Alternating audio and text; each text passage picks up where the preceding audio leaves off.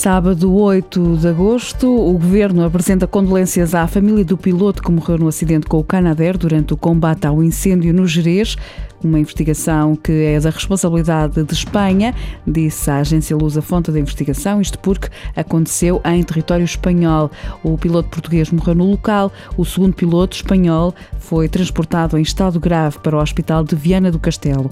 O avião despenhou-se na sequência de uma operação de reabastecimento de depósito de água. O presidente da Câmara de Ponta Barca já pediu ao ministro da Administração Interna o reforço de meios aéreos para impedir que as chamas atinjam a mata protegida de Cabris.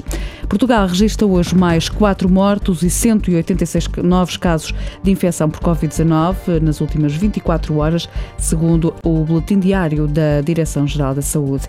O Presidente da República espera, entretanto, que Portugal integre até ao final de agosto as listas de países sem restrições relacionadas com a Covid-19 em termos de circulação de turistas. Marcelo Rebelo de Sousa destaca que o turismo está a aumentar e que a situação pandémica em Portugal tem evoluído positivamente, o que favorece o levantamento de restrições à circulação de pessoas. O piloto português Miguel Oliveira ficou-se hoje pela 13ª posição na qualificação para o Grande Prémio da República Checa de MotoGP. É a terceira prova da temporada que se realiza amanhã.